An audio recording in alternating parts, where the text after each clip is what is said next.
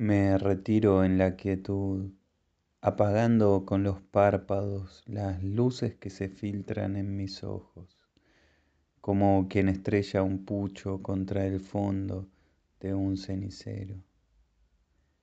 Me adentro en los confines de la brumosa mar.